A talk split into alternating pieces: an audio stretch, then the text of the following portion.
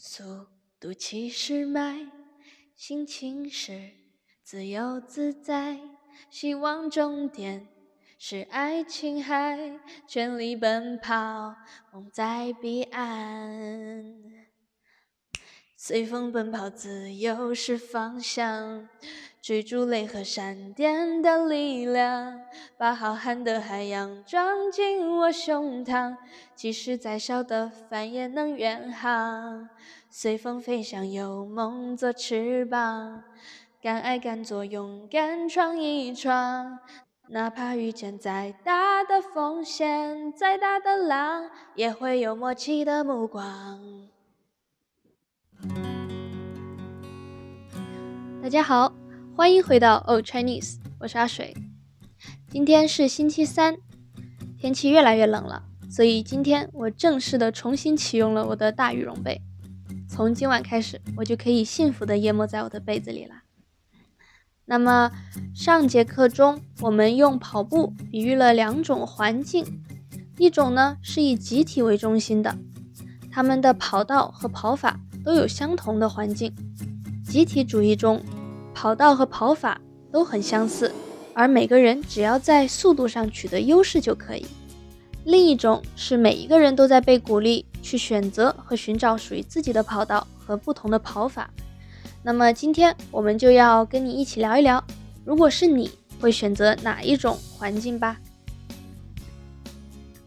说到这里，我就联想到在中国很多商家都会用同一句广告语，叫做。不要让孩子输在起跑线上，其实还真的挺应景的。想想我们这个比喻，从小家长们就会把孩子们带去上各种各样的早教课，然后还有少年宫、兴趣班，有数学、钢琴、芭蕾、小提琴、合唱等等等等。不是因为某些孩子可能已经发现了特别的天赋，而是因为大家都在这么做。因为大家都在培养孩子相同和类似的特长，所以我们只能比谁能更早的开始学习这些东西。在这样的环境里，你的方向已经被安排好，代表着你的选择的空间也小了很多。与之带来的是你对自己身份的探索机会也会比较少。在这样的环境里，你前进的方向已经被安排好了，代表着你也少了很多可以选择的空间。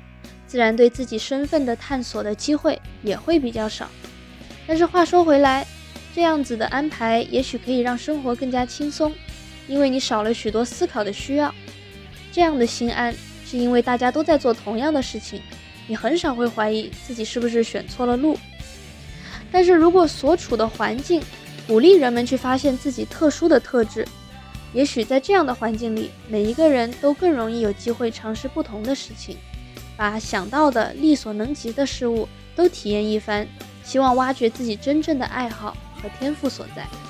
在这样的环境下，压力自然也会不一样，因为在做了许多尝试后，也许有一天你会发现，你可能并没有非常的擅长任何一个方向，又或许你会发问，自己选择的路是不是其实并不属于自己。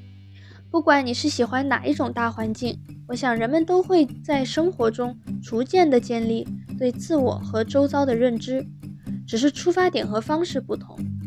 不同的环境自然会导致不同的结果产生，但是我相信他们并没有好与坏，因此我们也不应该带着不同的价值观对他们的追求标准和方式做批判和要求。就好像同样的食材。在不同菜系的厨师手中，就会做出不一样的美味，而这样的美味，你是没有办法去评判哪一个更好吃，因为它们都代表着不同的特色。说到这里，如果你最初可以选择在不同的环境下生长，那么你会选择集体主义的环境，还是个人主义的环境呢？那我们今天来复习一下学到的单词。首先，起跑线，起跑线就是 starting line，starting line，起跑线。第二，天赋，天赋，天赋就是我们与生俱来某些比较擅长的东西，talent，天赋。马拉松，马拉松，marathon，就是长时间的奔跑的一种比赛，马拉松。下一个是认知，认知，cognition，认知，追求。追求，追求就是 pursue，pursue。OK，那我们今天就讲到这里，拜拜。即使再小的帆也能远